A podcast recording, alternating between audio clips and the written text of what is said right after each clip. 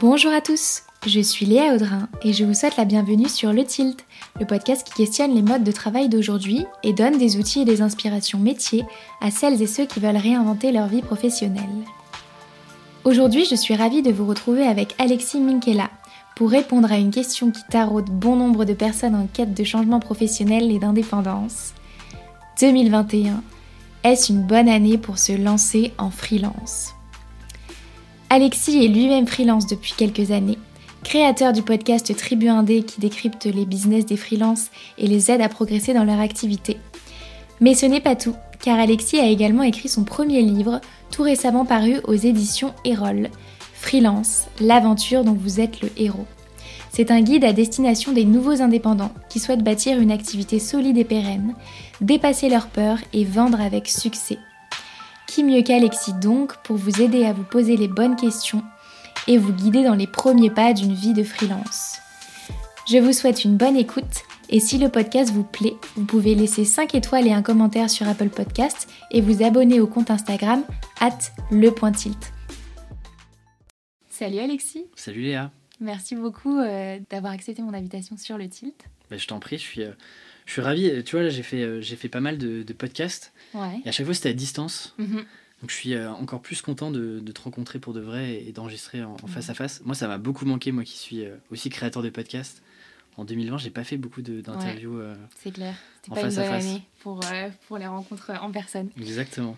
Alexis, tu ouvres le bal aujourd'hui d'une série d'épisodes sur le tilt sur le freelancing. Donc, qui mieux que toi pour nous parler de freelancing et de comment se lancer en freelance en 2021 du coup, pour les gens qui peut-être ne te connaîtraient pas encore, est-ce que tu peux nous dire qui tu es sans parler de ton travail? Tu sais que c'est une question pas simple parce que euh, en fait on se définit un peu tous par notre travail et, j'avoue et j'assume ça depuis plusieurs années maintenant. Mon job à la fois en freelance, mes projets occupent quand même une grande grande partie de mes journées, de mes week-ends. Mhm. Donc c'est une question qui est pas simple, mais euh, écoute moi j'ai 27 ans, donc euh, je m'appelle effectivement Alexis Minkela et euh, j'habite à Rennes. Je, fais partie des Parisiens qui ont profité de l'entre-deux confinement pour, euh, pour, euh, pour repartir dans une plus petite ville. Donc, donc je suis installé à Rennes aujourd'hui avec, avec ma copine. Et, et, moi, mon temps libre, je le passe surtout sur allez, trois, trois choses. La première, c'est que je lis énormément. D'accord. mais pas que des, des bouquins business. Et d'ailleurs, de moins en moins de livres business. Beaucoup de, je suis un gros fan de science-fiction. D'accord. Et je lis beaucoup, beaucoup de romans graphiques. Euh, ma copine est une grande fan euh, de, BD et de romans graphiques, du coup elle m'a voilà, elle, elle, m'instruit à ce sujet exactement. Génial. Euh, et puis et puis mon petit péché mignon, moi c'est les Lego. Je suis un grand enfant, donc donc je passe une partie de mon temps à, à chercher les bonnes affaires et puis à, et, puis à, et puis à agrandir la collection de Lego. ça c'est le petit le petit truc un peu caché que je montre pas toujours d'ailleurs. Est-ce qu'on a une exclue? Écoute, euh, t'as quasiment une exclue, ouais. T'as quasiment une exclue, je pense. Est-ce que t'as des Lego partout chez toi? Écoute, il y en a dans mon bureau. Euh, normalement, euh, quand je suis en visio, mhm. si on a, si on a l'œil attentif, on peut, on peut en voir quelques-uns.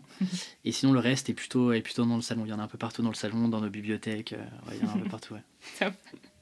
Et du coup, quelles sont tes activités professionnelles?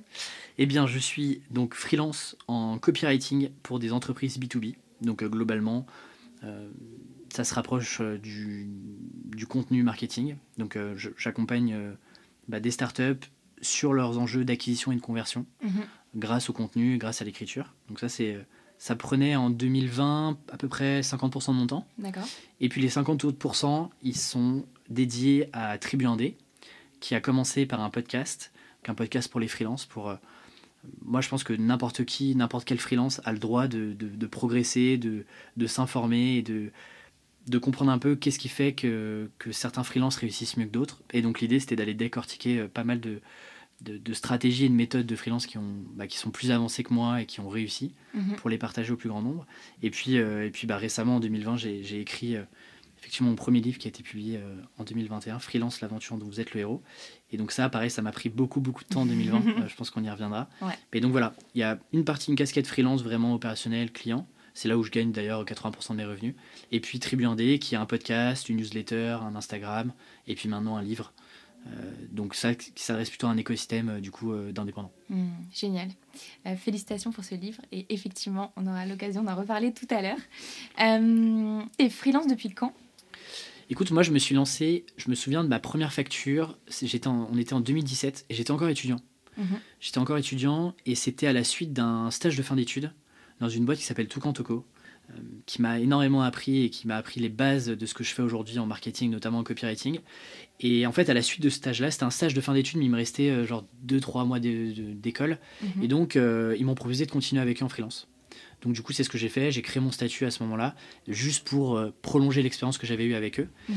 Et en fait, depuis 2017, sans que ça soit un objectif en soi d'être freelance un jour, j'ai toujours été un peu freelance euh, à côté de, de- de mon premier job. Je travaillais pour une plateforme de freelance, mais à côté de ça, j'étais aussi freelance le soir et le week-end. Et je me suis vraiment lancé à temps plein en décembre, 2010 euh, décembre 2018, janvier 2019. Donc ça, en gros, là, je me suis vraiment lancé où euh, il fallait que j'en fasse mon revenu principal. Donc en gros, 2017, 2018, à temps, enfin, à temps partiel, side Mhm. project. 2019, 2020. Et puis 2021, euh, freelance, euh, freelance à temps plein. Donc euh, tu vois, ça fait 3 ans et demi, 4 ans, quoi. Génial. Et du coup, quel a été ton tilt pour te lancer en freelance? Écoute, y en a, bah, je te dirais que le premier tilt de 2017, Mhm. en vrai, ce serait juste te faire du storytelling, te dire que c'était euh, c'était ancré en moi à l'époque. Euh, ça l'était pas du tout, c'était pas du tout dans la trajectoire. Le, le tilt de me dire, ok, j'ai envie d'en faire une activité à temps plein, c'est vraiment arrivé euh, bah, pendant cette expérience-là, cette première expérience en CDI pour Mhm. une plateforme de freelance. En fait, il y a plein de choses, c'est que moi, j'étais freelance à côté de, de mon job. J'ai trouvé euh, peut-être un peu plus d'épanouissement pro. Euh, je voyais que bah, en fait, mes compétences avaient de la valeur pour des clients, que je pouvais accompagner des clients, que les clients étaient satisfaits. Mhm. Et puis, euh, en fait, je rencontrais, avant même de créer Tribu 1D, le podcast, etc., en fait, j'avais déjà rencontré ouais, tu vois, une centaine de freelances au minimum parce que Mhm. je créais déjà du contenu pour cette boîte-là, pour les freelances et pour les clients, donc les entreprises qui, qui, euh, qui travaillaient avec ces freelances-là. Ouais. Donc, en fait, j'avais rencontré plein, plein de freelances. Et euh, bah, j'étais presque un peu tombé amoureux, tu vois, du, de, de leur mode de vie, de leur Mhm. manière de faire, de la manière de, de construire leur activité. Et hum, tu vois, moi, je me suis pas vraiment lancé pour, euh, pour plus de liberté, etc. Je me suis aussi lancé parce que à ce moment-là, moi, j'ai toujours aimé faire plein de projets à côté. Et là, je manquais vraiment de temps. Et du coup, Mhm. j'étais frustré de pas réussir à dégager ce temps-là, en plus de mon job euh, et de, des missions freelance. Mhm. Et donc, une des raisons pour lesquelles je me suis vraiment lancé en freelance, c'était euh, vraiment de me dire, je vais avoir plus de temps pour faire d'autres projets. Pas justement pour être libre et, et, et faire, euh, tu vois, et chiller ou faire d'autres trucs plus cool, mais plus pour me dire, ok, j'ai envie de faire plein de projets, notamment ce podcast qui me trottait dans la tête depuis, Mhm. tu vois, depuis un an. Ouais. Et, hum, et du coup, c'est pour ça que le, le tilt, ça a été vraiment...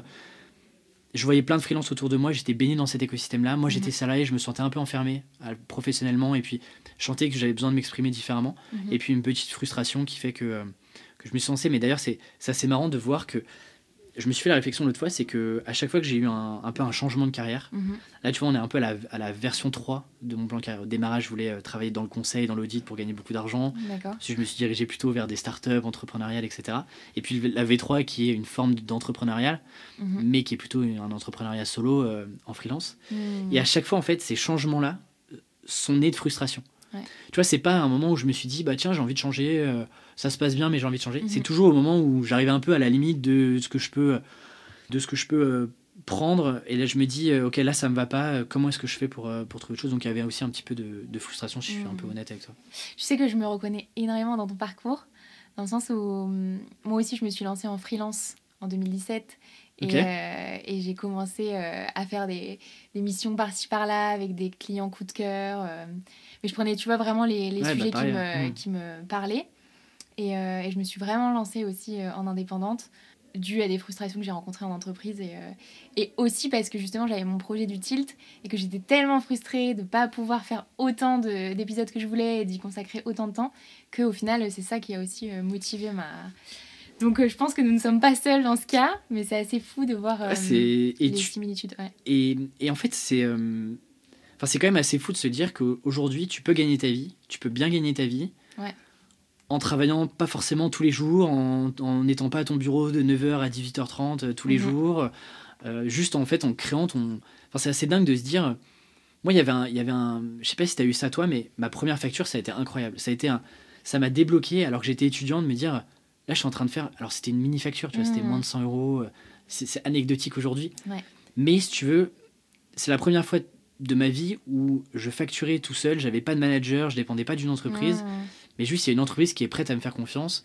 Alors c'était des tout petits budgets, maintenant j'en souris, mais je trouve que ça te donne une confiance en toi qui est assez dingue et tu te dis euh, en fait c'est possible de le répliquer, de le répliquer euh, mieux, Mm. euh, d'être aussi plus performant et, et aujourd'hui c'est quand même dingue tu vois là on est on est lundi après-midi Ouais. Euh, tu vois, on a demandé enfin on demande l'autorisation à personne, Personne, pour ouais. pour échanger euh, sur ton podcast quoi. Complètement. Et en fait, je trouve aussi, ce qui est cool, c'est que on a su écouter les frustrations qu'on a rencontrées en entreprise.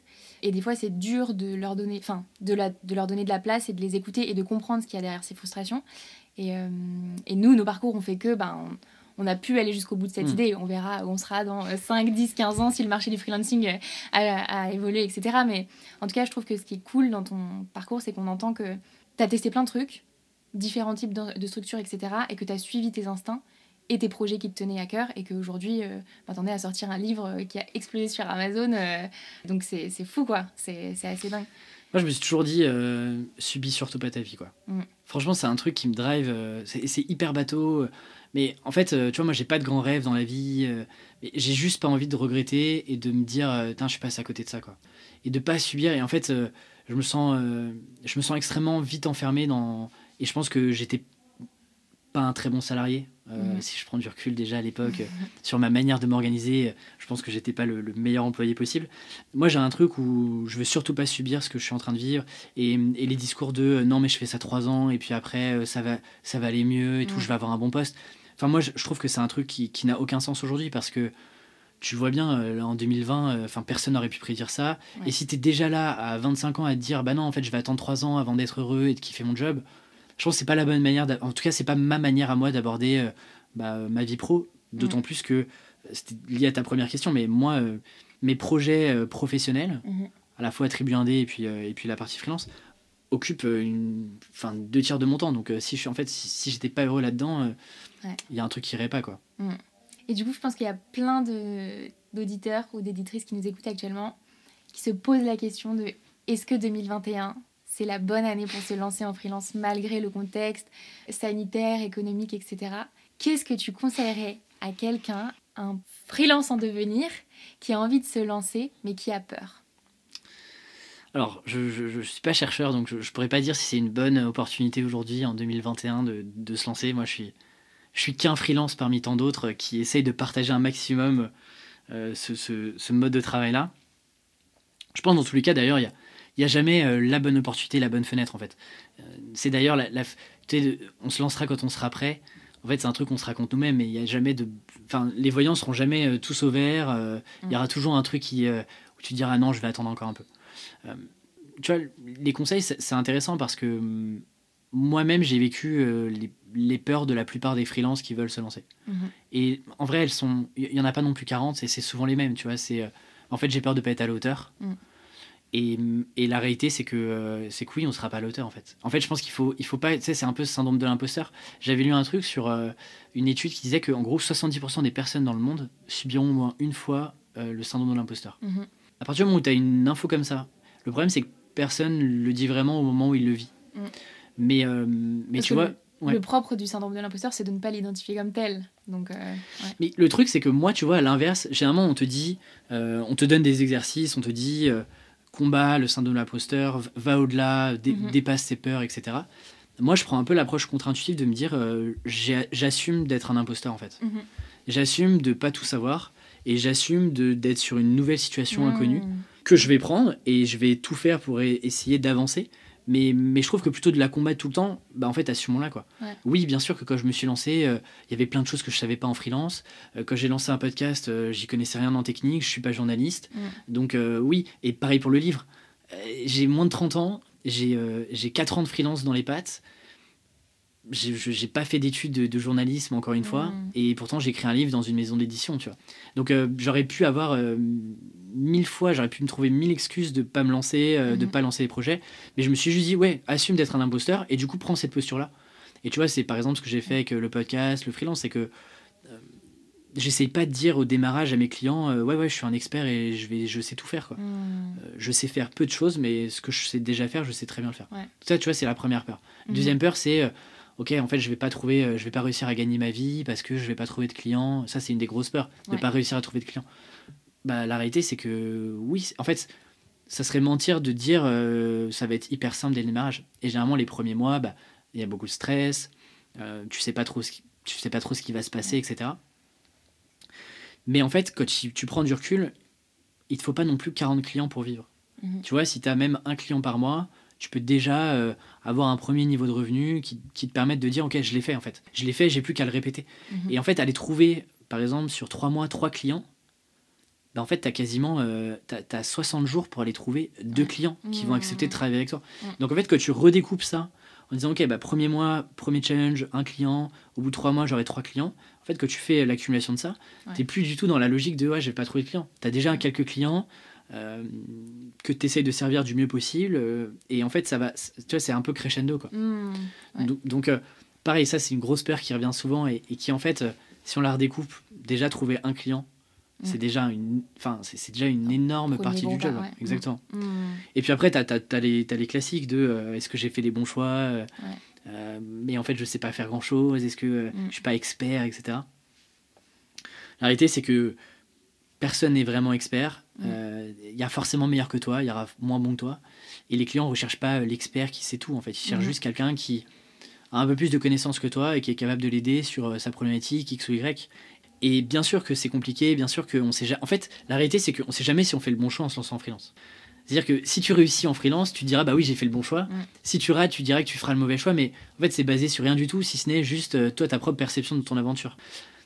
Moi, je, quand je me suis lancé, c'était une vraie peur de me dire, euh, tu vois, il y a une jungle un petit peu où il y a plein de freelance. euh, Comment est-ce que je vais être capable D'ailleurs, je commence le livre là-dessus, tu vois.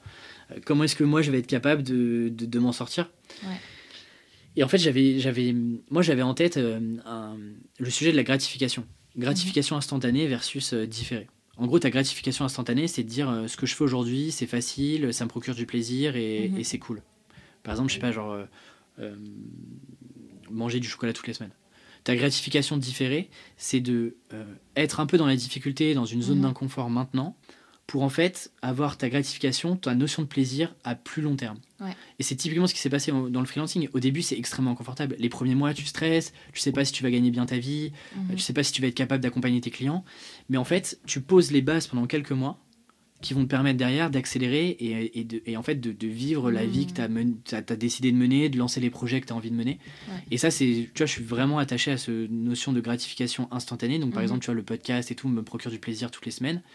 Et la gratification différée, au début, c'était pas facile le freelancing. Mhm. Mais tu vois, après euh, deux ans, deux ans, et, deux ans et demi, trois ans de, de freelance, aujourd'hui, c'est un, un énorme kiff, quoi. Tu sais, ça me rappelle une autre notion euh, que j'ai découverte dans un podcast de Clotilde Dussoulier, Oui, change ma vie, euh, Ouais. qui là est plus euh, axé euh, développement personnel. Mais elle disait en gros, en fait, si tu restes dans ton job salarié dans lequel t'es pas confortable, tu seras inconfortable avec zéro perspective d'avenir. Alors que si tu te lances sur un chemin un peu sinueux qui te fait peur, etc., ça va être inconfortable, mais avec beaucoup plus de chances qu'à la fin, euh, bah, tu sois épanoui et aligné avec tes choix. Donc c'est au final, c'est quel type d'inconfort tu choisis Est-ce que tu, tu choisis, elle, elle appelle ça l'inconfort du surplace. Est-ce que tu choisis l'inconfort du surplace ou est-ce que tu choisis l'inconfort de l'audace et euh, d'aller vers des choses qui te font plaisir, quoi? Bah, très bien résumé. hein. Mhm. Elle, a, elle a extrêmement bien résumé. En fait, il faut vraiment être aligné sur, euh, tu vois, à court terme, moyen terme, long terme, qu'est-ce que tu as envie de, Ouais, c'est ça. qu'est-ce que tu Mhm. envie de faire. Et l'idée, c'est pas d'avoir des grandes idées, justement. Tu vois, c'est pas d'avoir des énormes plans, euh, euh, comme peuvent l'avoir des grands entrepreneurs euh, vois, qui veulent aller sur Mars ou ailleurs. Mais juste te dire, est-ce que la situation dans laquelle tu es aujourd'hui, elle te convient, elle te permet de te projeter ou pas? Ouais. En fait, à partir du moment où tu réponds non à ça, Mhm. bah, c'est là où tu commences à te poser des questions. Le freelance est une des options, il y en a plein d'autres. Mais, euh, mais effectivement, euh, quelle que soit la situation, il y aura toujours de, de l'inconfort plus ou moins palpable, mesurable, mais, mais tu en as toujours. ouais. Du coup, on en, a déjà parlé plein de fois, mais euh, tu viens de sortir euh, ton livre pour aider euh, les freelances, les nouveaux freelances, à se lancer et à créer une activité pérenne. Est-ce que tu peux nous présenter ton livre et en quoi il peut aider justement ces personnes à se lancer? Bien sûr. Donc le livre s'appelle Freelance, l'aventure dont vous êtes le héros. Et l'objectif du livre, c'est que, hum, donc aux éditions Erol, l'idée c'est que j'ai pas voulu faire un, un- un livre qui soit juste le résumé des- de tous les podcasts que j'ai pu faire. Aujourd'hui, Tribune D, c'est, euh, je sais pas, 55, 60 épisodes. Mhm. Donc j'aurais pu, tu vois, très bien euh, en fait faire des retranscriptions et, et- et partager ça en fait dans un livre. Là, l'idée c'est de reprendre les bases de zéro et de se dire euh, que tu démarres ou alors que tu as atteint un palier et que tu as envie de passer un peu au niveau supérieur et de revoir des bases, Mhm. par quoi est-ce que tu commences? Parce qu'en fait, le, le constat, il est, il, est assez, euh, il est assez dingue de se dire, c'est extrêmement... Aujourd'hui, on a l'administratif en France, on peut dire ce qu'on veut, mais c'est quand même assez simple pour le coup de créer ton statut. Auto-entrepreneur. Bien sûr. Ouais. C'est généralement comme ça que tu commences. Tu crées rarement, quoique ça peut arriver, mais euh, tu crées rarement euh, tout de suite une société. Tu vois, tu peux démarrer. En, en tout cas, moi, c'est comme ça que j'ai démarré quand j'étais étudiant. Mhm. Et donc là-dessus, en vrai, c'est très très simple. Tu vois, en 15 minutes, tu as ton, ton statut, etc. C'est vrai, ouais. Bien sûr, il y a, y a d'autres complications administratives qui, qui arrivent par ailleurs, mais, mais l'idée, c'est, en fait, aujourd'hui, c'est quand même assez simple de te lancer. Euh, La barrière administrative, de, de créer un Ouais, statut, de facturer, elle est, elle est Mhm. quand même simplifiée. Il y a plein d'outils aujourd'hui. Le problème, c'est que il faut pas calquer la simplicité de, de lancement de la manière de, administrativement parlant Mhm. avec la, en fait, le quotidien des freelances que tu démarres. Ouais. Et c'est beaucoup plus compliqué que prévu. Et ça, généralement, on te le montre pas beaucoup. Tu vois, on, on te montre souvent euh, l'essor des freelances, euh, les freelances sont l'avenir du, du travail, il y a des millions de freelances euh, qui, qui, qui se lancent chaque année, etc. Mais on te dit pas globalement si ces freelances-là arrivent à avoir une activité économique pérenne sur le long terme. Parce qu'en fait, qu'on se le dise, euh, qu'on parle de développement personnel, de vision, etc., la réalité, c'est que euh, enfin, entre euh, je suis freelance et je gagne ma vie en freelance, Ouais. c'est, tu vois, c'est deux réalités, quoi. Mhm. Et la réalité, c'est que, bah, en fait, le freelancing, le- le- l'essence du. euh, Le carburant, c'est euh, c'est les clients et c'est l'argent. Et, Ouais. et c'est intéressant de voir qu'il y a finalement assez peu de, de freelance qui, après 3-4 ans d'activité, Mhm. gagnent très bien leur vie. Je suis tombé sur une étude de l'INSEE, donc en 2000, euh, 2017, je crois. Parce que bizarrement, tu vois, il y a plein d'études sur le freelancing qui disent c'est incroyable, Ouais. c'est génial. Le nombre de statuts auto-entrepreneurs créés, etc. Mais personne ne te parle vraiment de, ok, Mm. financièrement parlant, euh, combien Mm. gagnent en moyenne euh, les indépendants, euh, est-ce qu'ils sont satisfaits, etc. Et en fait, dans cette étude de l'INSEE, bah, tu te rends compte qu'il y, y avait moins de, de 2% des, des auto-entrepreneurs. Alors, bien sûr, ça englobe aussi les coursiers, etc. Mais Mhm. il y a quand même une partie numérique. Mais moins de 2% euh, changer de statut. Et à l'époque de cette étude-là, on était à 35 000 euros. Tu vois, il n'y avait pas le plafond 70. Ah ouais, en fait, vrai. ça veut dire quoi? Ça veut dire qu'il y a t'as 2% des gens seulement qui gagnent globalement plus de 2100 euros, 2200 euros Ouais. euh, net.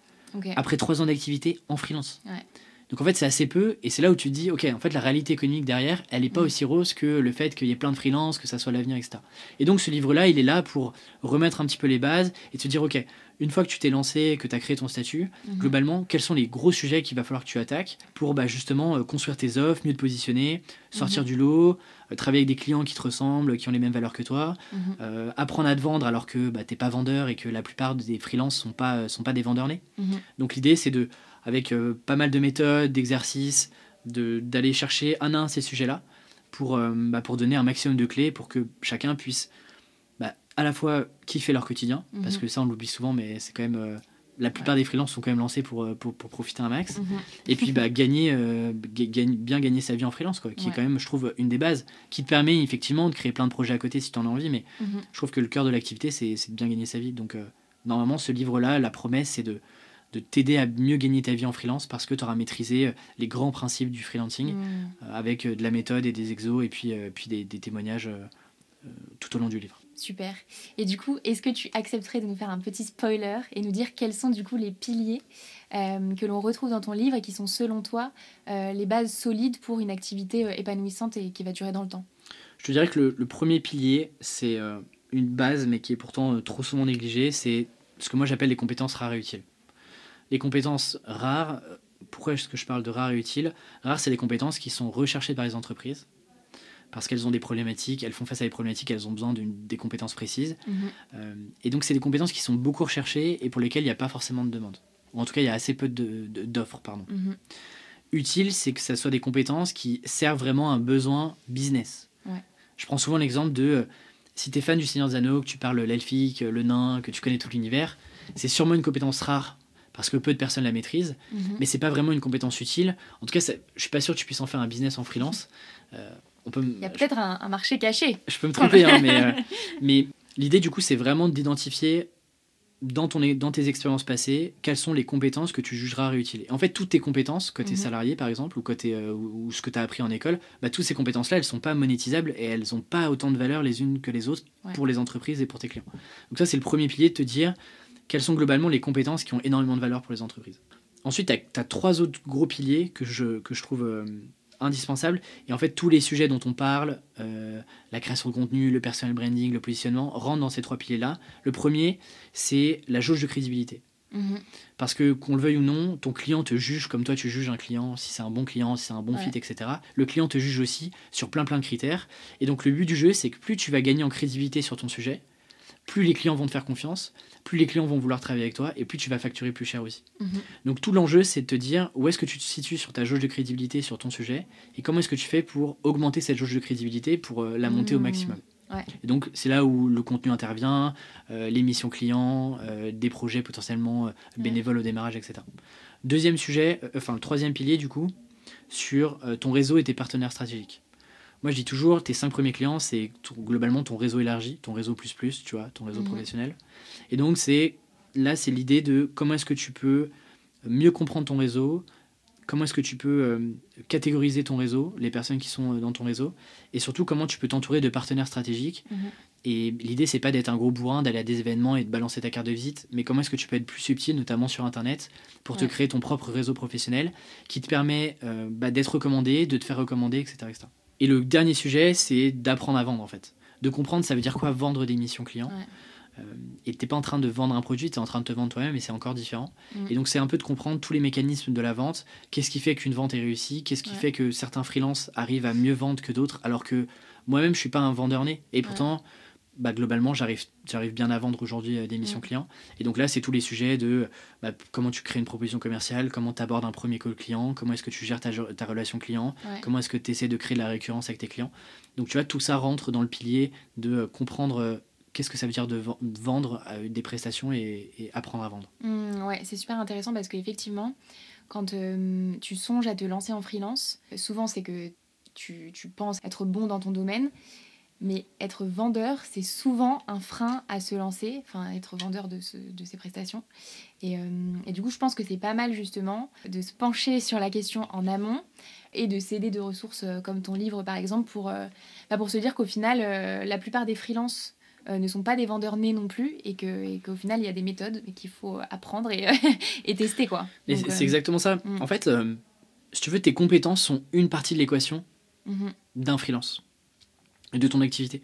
Mais en fait, euh, comprendre, tu vois, même quand tu es graphiste, moi je, je considère que les meilleurs graphistes sont des graphistes qui comprennent aussi le monde du business. Comment est-ce que fonctionne une entreprise? C'est quoi les Mhm. business models? C'est quoi les niveaux de revenus Ouais. euh, de tes clients? Comment est-ce que euh, comment est-ce que bah, je sais pas la charte graphique que tu vas faire, euh, la nouvelle identité pour le site, Ouais. etc. s'insère dans dans toutes les composantes business de l'entreprise, Mhm. dans quelle équipe ça va aller, Ouais. l'impact que ça. Parce qu'en fait, en comprenant le, le monde de l'entreprise de manière générale, le business de tes clients, bah, tu vas pouvoir comprendre quelle est la valeur que toi tu vas apporter. Ouais. Et donc, tu n'es plus sur une prestation où, euh, ok, ça va me prendre euh, deux heures et donc euh, moi je facture euh, 50 euros de l'heure et donc ça vous coûte 100 euros. mm, Mais plutôt, voilà, moi je sais qu'en tant que graphiste, ça, ça a un impact sur X, Y, Z. mm, Et bah voilà le prix que ça coûte en fait. Ouais. Et donc là, tu es plus basé sur un prix à la valeur, etc., plutôt qu'un prix au temps passé. Et c'est là où en fait tu commences vraiment à t'amuser en freelance parce que, bah, parce que tu es sur des projets euh, plus ambitieux aussi. Et ça, ça passe effectivement par comprendre ce que ça veut dire vendre, ce qu'est la vente, comprendre ce qu'est une entreprise, comment elle Mhm. fonctionne. Et donc il y a tout un tas de questions qu'on peut poser, euh, notamment tu vois, sur les premiers, euh, des, premiers, euh, des premiers appels clients. mhm. Et puis je, je partage pas mal de, de questions euh, dans, dans le livre aussi pour... euh, en fait, les questions que moi-même je, je continue de poser à mes clients en fait. Mm, Parce que euh, bah, t'inventes rien et ton client c'est bien mieux son business que toi-même. Donc Ouais. plutôt que d'essayer de, tu vois, de- d'essayer de déduire un peu ce qui se passe, euh, d'essayer de faire des suppositions, mieux vaut leur poser les questions. Et c'est encore le fait de bien poser des questions, de bien préparer des, des calls, d'avoir des belles propositions commerciales. Mm. Hop, ça joue aussi sur ton pilier de crédibilité. Parce qu'on se dit, ok, là, il y a- on a un professionnel en face de Mm. nous, on n'a pas juste un prestataire de service. Complètement. J'ai envie de te poser une question parce que c'est une, euh, une interrogation que je me pose depuis plusieurs semaines. Attention. Attention. Et euh, je me demande si je vais trouver ma réponse dans ton livre. Euh, comment, en tant que freelance, je vais progresser? C'est vraiment, je me dis, donc là, je- je- j'ai une offre de base. euh, je sais que je pense que je peux apporter une valeur ajoutée à tel type d'entreprise. Ok, comment est-ce que je fais pour être de plus en plus performante sur mon expertise de base Et ça, c'est vraiment un truc qui me fait peur. Déjà, qu'est-ce que ça veut dire pour toi être plus performante et progresser? Est-ce que c'est travailler avec des clients plus prestigieux? Mhm. Est-ce que c'est facturer plus cher tes prestations? Est-ce que c'est d'aller sur des missions qui sont plus transversales, plus stratégiques, plus importantes? Mhm. Déjà, tu vois, cette notion de progrès, et, euh, et c'est une des phrases du livre, tu vois. Je dis euh, en, en introduction, ce livre a pour objectif de vous faire progresser, Mhm. mais chacun a sa propre définition de la progression. Mhm. En fait, certains vont te dire, euh, moi je sens que je progresse, que je suis capable de mieux facturer et de travailler moins, par exemple. Mhm. Donc ça, c'est une première, un, un premier palier. Et ensuite, euh, bah, typiquement, je sais pas, si par exemple on prend l'exemple de... tu as envie de progresser sur quoi? Sur... euh, Sur mes, compéten- sur mes compétences en storytelling, par exemple. J'ai un niveau, on va dire, mais je sais que ma marge de progression, elle est encore euh, très grande. Comment est-ce que je peux faire pour, euh, pour être euh, plus performante? Alors, pour parler de mon cas, euh, je pense que le progrès, pour moi, c'est d'aller chercher des clients plus prestigieux et, je pense aussi, de moi être de plus en plus contente du travail que je produis. Tu vois ce que je veux dire? Ouais, bien sûr. Mm. Moi, je me dis toujours, les meilleures missions clients que j'ai faites, c'est des missions pour lesquelles j'ai accepté quelque chose que je savais pas faire. Mhm. Et ça, c'est un truc où ça fait hyper peur. En fait, la première fois que tu dis ça, Ouais. tu dis, mais il y a un client en qui est en train de te payer. tu lui as dit oui, alors que t'es pas capable de le faire. Mm. Alors bien sûr, t'es jamais incapable, euh, tu pars pas de zéro. Mhm. Mais en fait, c'est en te mettant aussi en danger, Mhm. c'est quand même dingue de dire qu'un client te paye pour que, pour, pour que tu puisses progresser Ouais. toi-même, en fait. Ouais. Euh, et ça, euh, je, je me dis, on a la chance de pouvoir être dans cette situation-là, autant en profiter. Et donc moi, je me dis toujours, bah, comment est-ce que, par exemple, si j'ai envie de développer, euh, typiquement, exemple concret, j'avais envie de développer euh, la partie podcast, mais pour la vendre à, à des entreprises. Mhm. Je me suis dit, bah, je l'ai jamais fait. La première fois qu'on m'a proposé, j'ai dit ouais, ouais, bien sûr, bien sûr, je sais le faire, faire, ouais. euh, je l'ai déjà fait, il y a aucun problème, je l'ai fait sur Mhm. Tribu 1D. Donc, tu montres plein d'éléments de crédibilité qui vont Mhm. peser dans la balance de, de décision de tes clients. Et moi, j'essaie toujours de me dire, dès que je veux développer des nouvelles compétences, je vais aller chercher ces compétences-là en, m- en me confrontant aux clients et en essayant d'aller closer ces missions-là avant même de savoir Ouais. les faire. Parce que sinon, après, tu as, une autre manière, c'est de, de te former là-dessus, mais en fait, ça prendra toujours du temps. Tu te diras toujours Ouais. qu'il te manque encore un petit truc à- avant de pouvoir le vendre à tes clients. Mhm. Versus quand tu as signé avec ton client, que ton client, Obligé de délivrer quoi. en fait, tu es obligé de livrer. Ouais. Et en théorie, tu vas donner le meilleur et donc tu vas en fait progresser beaucoup plus vite Mm.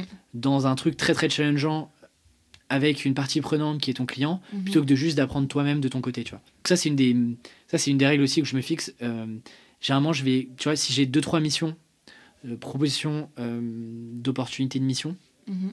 et que j'ai qu'un slot de clients disponible, je prends généralement le, le slot de clients pour lesquels j'ai je sais pas faire ou je sais pas tout ça va faire. te challenger quoi. Exactement. Mhm. Exactement, parce que du coup, ça te permet de, euh, ça, ça te permet de progresser et du coup, c'est là où tu as cette notion de progression, notamment en termes de compétences.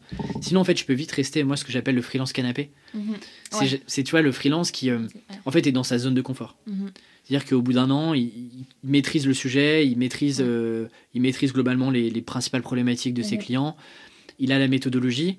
Et ça marche très bien pour lui. Mhm. Mais du coup, en fait, tout dépend de, aussi des raisons pour lesquelles tu t'es lancé. Moi, je me suis aussi lancé parce que je voulais progresser, me créer euh, un actif un peu immatériel de, Mhm. sur lesquels je pourrais rebondir. Et donc, pour arriver à cet objectif-là, bah, j'ai besoin de prendre des nouvelles missions qui sortent de ce que je sais faire. Et parce qu'en fait, ça m'ennuie aussi de répéter la même chose. Sinon, je serais salarié. En fait, tous les mois, je ferais la même chose. Quoi. Mm. Parce que moi, en fait, dans mes missions en salarié, je faisais, euh, je faisais en fait tous les mois. chose, euh, ouais. Bah ouais, tous les Ouais, mois. moi aussi. hein. Tous les mois, ça se répétait. Mais tu sais, je n'oppose pas trop euh, salarié et freelance. euh, Mm.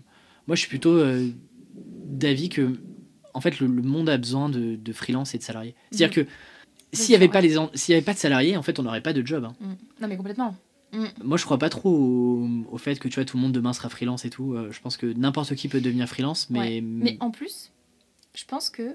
Alors nous, on, est dans, on, est, on évolue dans des cercles où il y a beaucoup de freelance. euh, nos contenus, ils attirent aussi des gens qui ont envie de changer de vie, de progresser Mm. euh, dans la dépendance, etc.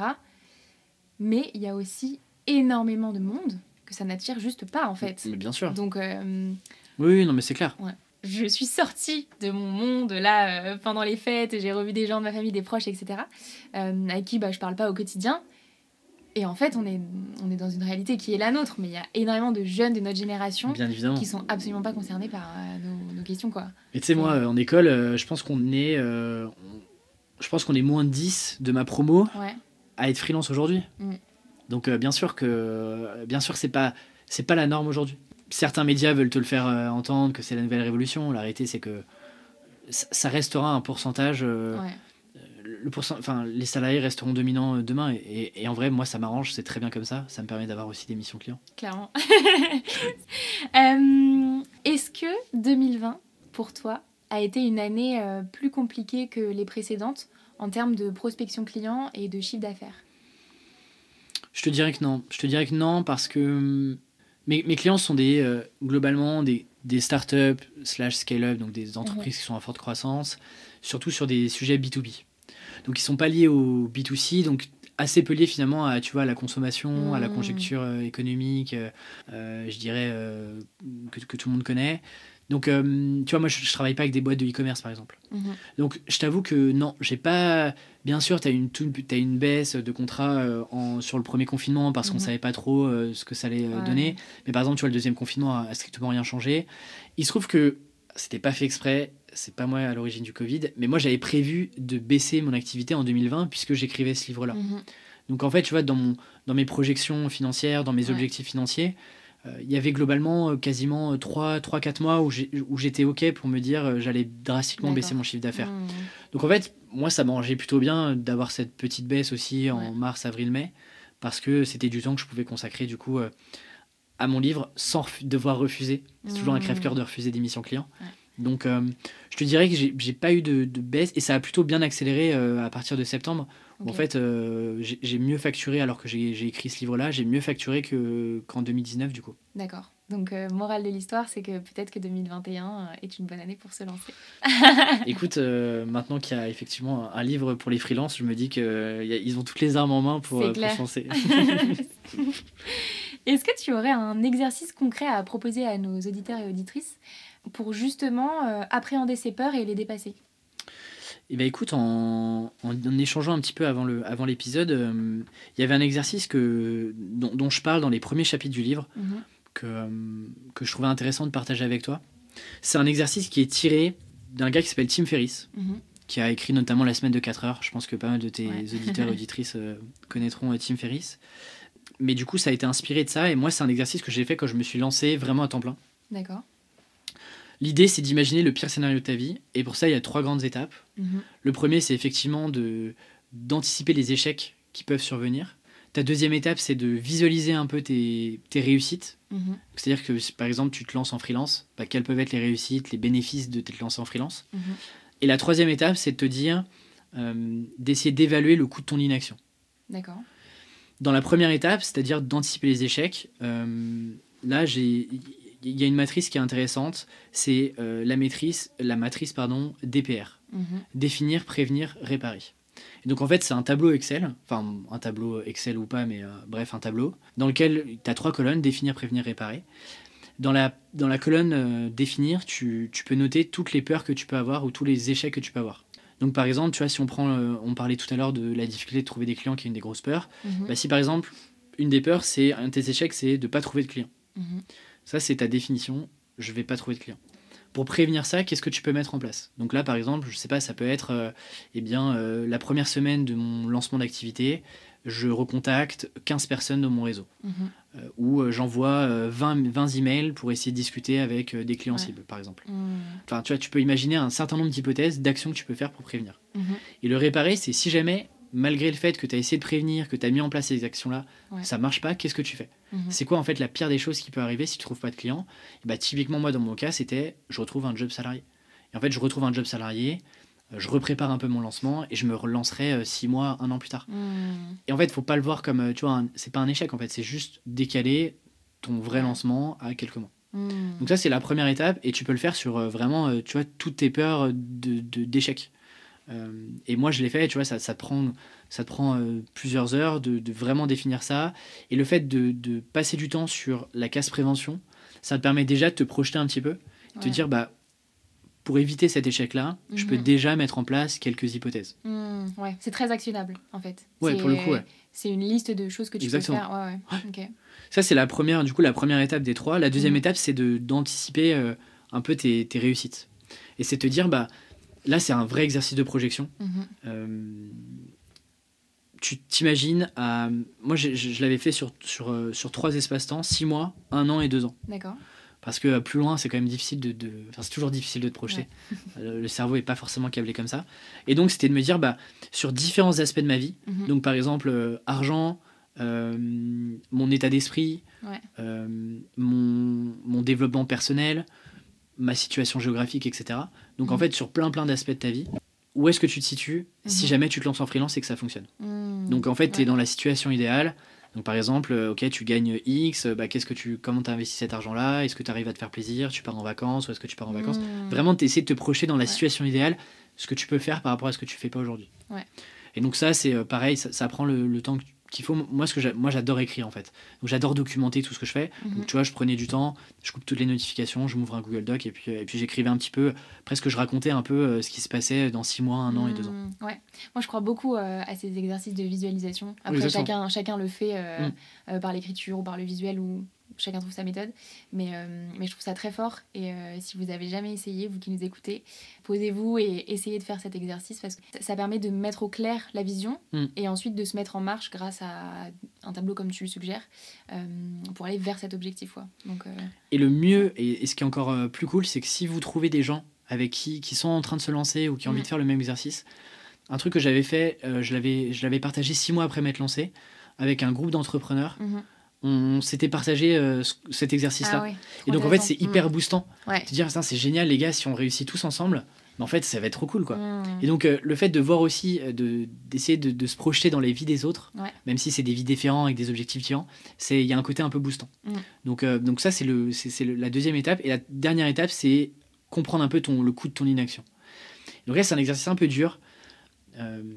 À la fois euh, déjà de, de, de faire l'exercice et c'est assez euh, dur de, de comprendre ce qui se passe en fait. Parce que euh, là, l'idée, c'est de se dire, si rien ne change aujourd'hui, c'est-à-dire par exemple si je, je sais pas, je reste, je reste salarié parce que c'est une des, des situations les plus courantes, mais si je reste salarié, comment va être ma vie dans six mois, pareil, Ouais. un an, deux ans? Mm.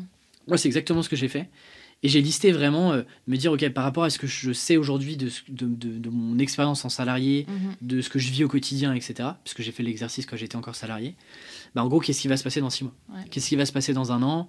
Euh, Et donc là, j- j'ai essayé de, de me projeter sur euh, ce que j'aurais accompli, Mhm. mais aussi sur les. Est-ce que les frustrations que j'ai aujourd'hui vont s'accentuer ou est-ce que je vais essayer de trouver des parades pour Mm. lancer d'autres Ouais. projets qui vont baisser ces frustrations-là? Et en fait, tu te rends compte d'un truc, c'est que le coût de ta frustration, de, de ton inaction, du Mhm. fait que tu te développes pas, et en fait, si tu le compares à l'exercice précédent, bah, tu vas comprendre que tu vas trouver beaucoup plus de bénéfices et finalement de confort Mm. dans le fait de te lancer et de potentiellement bah, atteindre euh, une visualisation, une projection que tu t'étais Mhm. faite, plutôt que de rester là et te dire bah et en fait de rester avec des regrets, de te dire bah en fait il vient de se passer six mois, un an Mm. et rien n'a changé. Ouais. Si je regarde ce que je faisais déjà il y a six mois, en fait rien n'a changé et j'ai gardé les mêmes frustrations et hum, je me sens pas bien et je me sens enfermé, etc. Il y a, il y a plein de raisons. Ouais. Mais, mais moi, le fait d'avoir terminé par cet exercice-là et d'avoir relu tout ce que j'ai fait avant, Mm. ben en fait, à la fois sur les exercices de projection et, et sur les, la matrice euh, DPR que j'avais que j'avais euh, construite, Ouais. je me suis dit, mais attends, le, j'ai moins à perdre à, à finalement me lancer et à tester et Mhm. potentiellement, bah, si ça marche pas, je reviens dans une situation actuelle plutôt que de rester comme ça et de me dire en fait je sais pas de quoi sera fait demain ça se trouve euh, ça se trouve ça va extrêmement bien marcher Mm. et, Ouais. et ça, c'est un bon exercice en trois étapes que je trouve assez simple, qui ne te prend pas non plus euh, des mois et des mois, euh, Mm. mais qui est assez concret, ac- assez actionnable. Moi qui suis euh, assez terre à terre, c'est un exo que, que, Ouais. que je recommande vraiment tout le temps. Bah. À tel point que je l'ai mis, je l'ai mis dans le livre parce que moi, il m'a énormément servi. Trop bien. Merci beaucoup pour ce partage d'exercice. Ça me fait penser à, hum, à un truc qui m'est arrivé il y a pas longtemps. Et je pense que ça peut être intéressant de le dire.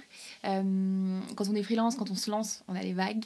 euh, de je suis on la connaît hein, la vague euh, c'est génial j'ai signé le client de mes rêves et je suis un enfer je ne sais rien faire et tout bon il se trouve que j'ai pas, que je suis passée par une de ces vagues il y a pas longtemps et, et du coup j'en parlais à mon copain et je disais ça se trouve j'ai fait le mauvais choix ça se trouve je suis pas sur le bon truc et tout et je disais ben en fait peut-être qu'il faudrait que j'aille postuler dans une entreprise et là il m'a dit une petite phrase qui m'a vraiment fait tilt pour le coup il m'a dit ok très bien va postuler, mais si tu es prise demain et que tu vas en entreprise, je ne veux pas t'entendre te plaindre Hmm. de tout ça.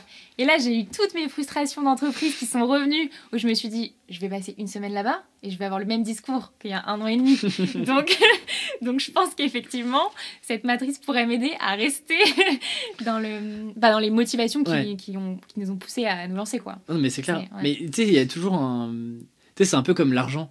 Mm. Tu te dis, ah, j'ai envie de gagner euh, 100 000 euros. Mm. Une fois que tu as gagné 100 000 euros, euh, tu te dis, ouais, ok, c'est chouette, bah, est-ce que je pourrais pas Ouais, aller chercher un Mm. million Et en fait, si tu veux, parfois on a tendance, même en freelance, Mhm. À dire, ouais, euh, pff, il y a quand même, euh, ah, ça c'est pas bien, Ouais. ah, là c'est pas cool, là, le client il est pas bien, etc. Mais on oublie en fait tous les à côté qui sont des. Mm.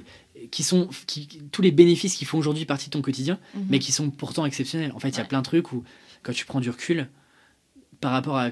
En plus, du coup, on- tous les deux, on a eu la chance d'être salariés avant, de Mhm. pas euh, nous être lancés directement après, après les études. Ouais. Donc, tu vois, on, on a un moyen de comparaison et de voir que, en fait, il y a quand même plein de trucs qui sont incroyables Ouais. euh, en freelance sur euh, ton orga, sur Ouais. la liberté de choisir tes projets, sur la liberté de choisir tes contraintes, Mhm.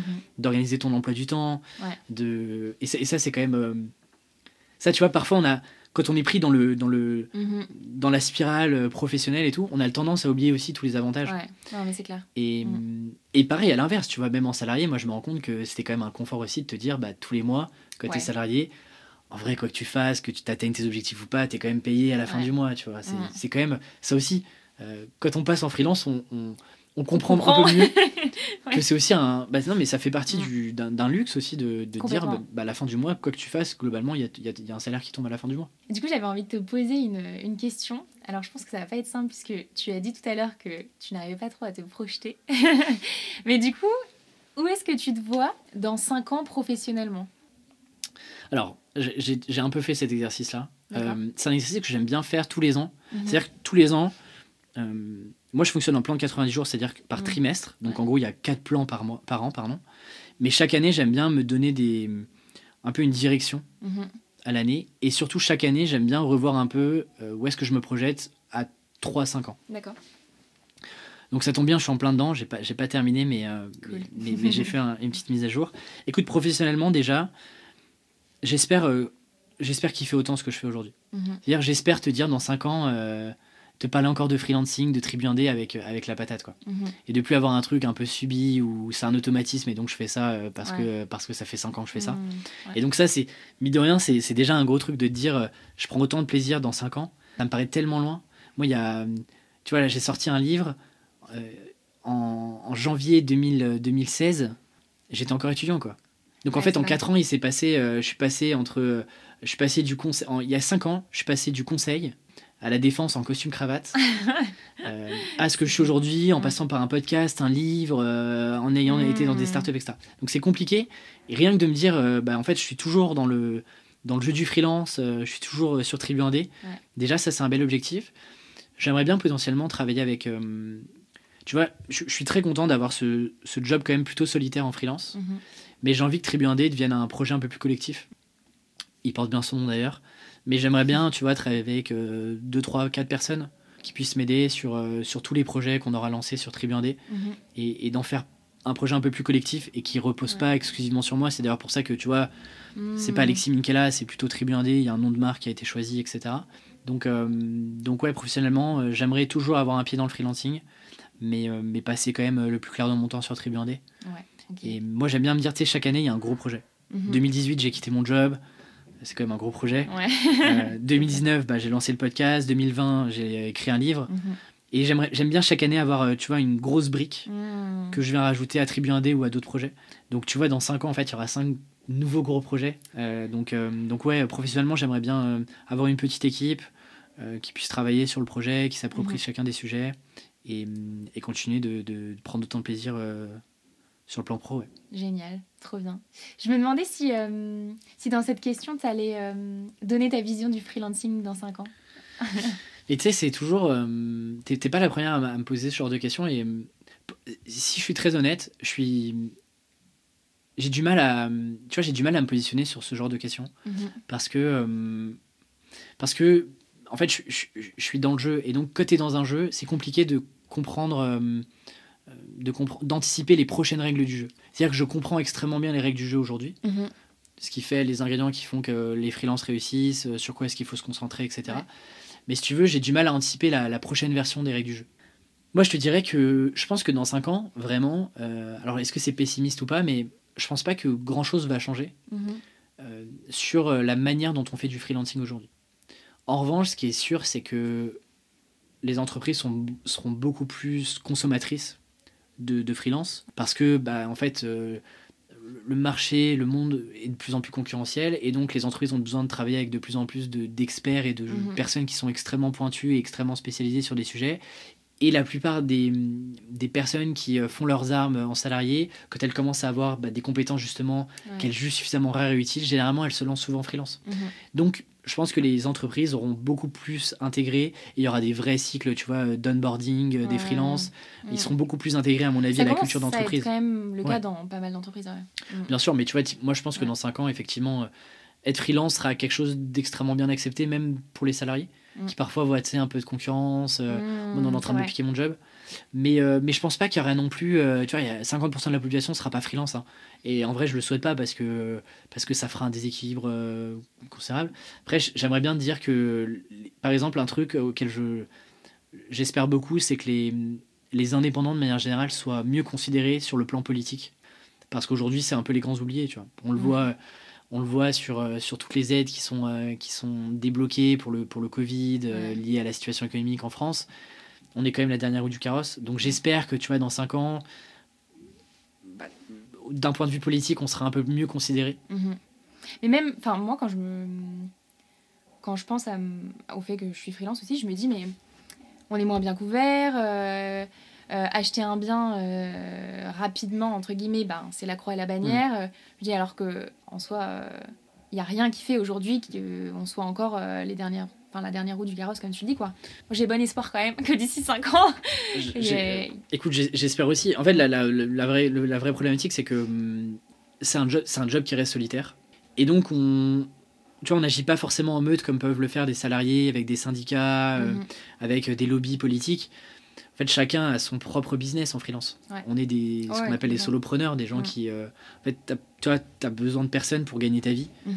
Et donc, euh, si on ne trouve pas un moyen de se réunir de manière plus collective, d'un point de vue politique, pour peser un petit peu dans les décisions euh, Ouais. sociétales et autres, effectivement, euh, ça, ça, ça- ça- ça risque d'être compliqué. Mais en vrai, j'ai bon espoir qu'il y ait quelques initiatives qui se lancent autour de syndicats pour les freelances, etc. Donc, j'ai bon espoir que dans 5 ans, il n'y ait plus ces galères-là de, de, Ouais. De logement, de- d'accès aux emprunts Ouais. bancaires, etc. Parce qu'effectivement, euh, effectivement, c'est un vrai sujet. Ouais. hein. Complètement. Est-ce que tu as d'autres ressources euh, comme des livres, des vidéos, des podcasts euh, à recommander à celles et ceux qui veulent se lancer cette année en freelance? Écoute, sur les livres vraiment très liés au freelance, Mhm. et c'est vraiment pas de la pub et de la promotion que je suis en train de faire, mais il y a assez peu de littérature. C'est vrai, on en a discuté. Mais on en vrai. discutait. Ouais. En fait, il y a, Mm. il y a beaucoup de livres sur l'administratif. Donc, en gros, les statuts, comment tu gères ton administratif, etc. Mhm. Il y a très peu de livres euh, business, c'est-à-dire qui t'apprennent à. qui, qui, qui t'expliquent un peu comment est-ce que ça fonctionne un business en freelance. Ouais. Donc, en fait, il y a assez peu de littérature que je peux conseiller vraiment liée au freelancing.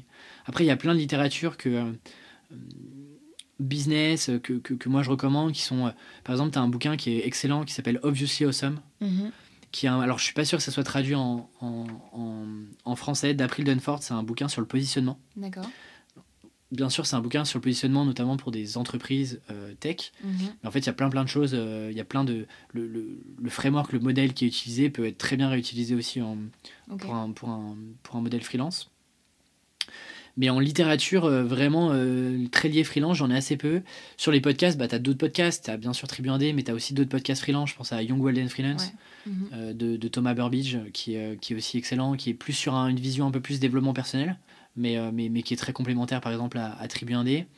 Euh, moi, il y a un truc que j'a- j'aime beaucoup, c'est euh, il y, a- il y a deux trucs. Il y a, moi, j'adore écouter le parcours d'autres personnes qui sont pas forcément des freelances. Par exemple, euh, ça fait quelques mois que je, que je suis euh, de manière religieuse euh, une émission qui s'appelle Un beau moment, qui est, une- qui est un podcast slash émission sur YouTube de Kian Kojandi et Navo. Mhm. Ouais. Ceux qui ont fait bref, je les Mhm. recommande souvent dans les newsletters. J'apprends énormément de choses Mhm. En- grâce aux invités qui sont des humoristes, des youtubeurs, euh, des influenceurs, Ouais. etc. Parce qu'en fait, il y a plein plein de choses euh, sur la psychologie, sur euh, la manière dont ils abordent leurs projets, etc. Mhm. Moi, j'y apprends plein de choses Alors qu'a priori, on peut se dire quel est le rapport avec le freelancing?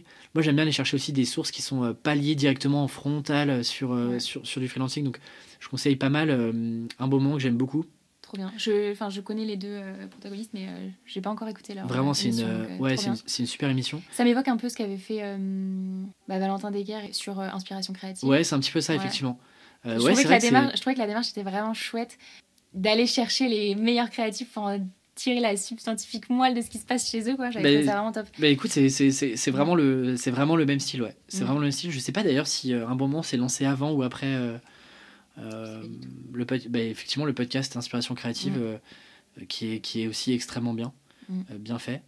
Euh, voilà un peu ce que je peux te donner comme, euh, comme ressource. Et euh, bah, du coup, ton livre, quand même, euh, où est-ce qu'on peut le, se le procurer? Écoute, il est disponible euh, dans toutes les librairies en France, en tout cas les bonnes librairies. J'adore. Est-ce que c'est pas une phrase un jour qu'on rêve de dire Bien et sûr. quand on peut la prononcer Écoute, il y a une petite. euh, bah, tu sais, j'ai passé. euh, euh, je- je- J'en parlais dans la dernière newsletter, j'ai passé plus de 400 heures sur le livre Ah ouais. en 2020. Mhm. Donc, donc je t'avoue que, que quand le livre sort et que tu, Ouais. tu reçois le premier exemplaire chez toi, Mhm. il y a un truc hyper émouvant Ah, tu où tu dis, ok là c'est vrai, tu vois, on est dans un truc très digital, numérique, où tout se fait sur Internet. Mm. Bah, le fait de sortir de ça et d'avoir un, un objet que tu peux clair. retrouver typiquement dans des librairies, Ouais. c'est vrai qu'il y a une grosse gratification. Euh, tu vois, je parlais de instant, gratification instantanée versus différée. Ouais. Bah là, on est typiquement dans le cas où Mhm. la tout le travail que j'ai eu sur 2020, bah, la gratification, elle arrive, elle arrive maintenant. Donc, il est disponible dans les, dans les librairies. Et puis, euh, sur, les, sur les plateformes classiques, la FNAC, Cultura, Amazon. Euh, donc, aux éditions Erol. Donc, voilà, il est, il est disponible partout. Trop bien. Et j'ai eu la chance de voir euh, le livre aujourd'hui. Et euh, il, est, il est trop beau. Et euh, il a un sommaire au top.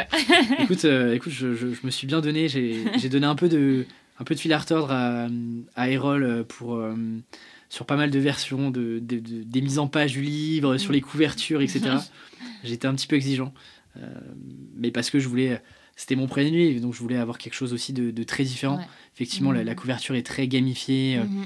Il y a un côté un peu, un peu jeu, un peu jeu vidéo. Ouais. Et je voulais quelque chose ici de, de fun, de un peu dédramatiser le monde du business, qui est quelque chose d'assez froid, où Ouais. toutes les couvertures se ressemblent, on parle toujours des mêmes sujets. Moi, je voulais avoir une approche un petit peu différente. C'est aussi pour ça que j'ai passé euh, autant de temps euh, pour essayer de trouver des concepts, une approche un peu différente de ce qui existe, de ce qui existe aujourd'hui. Génial. J'ai une dernière question pour toi, Alexis, qui est euh, la question signature de mon podcast.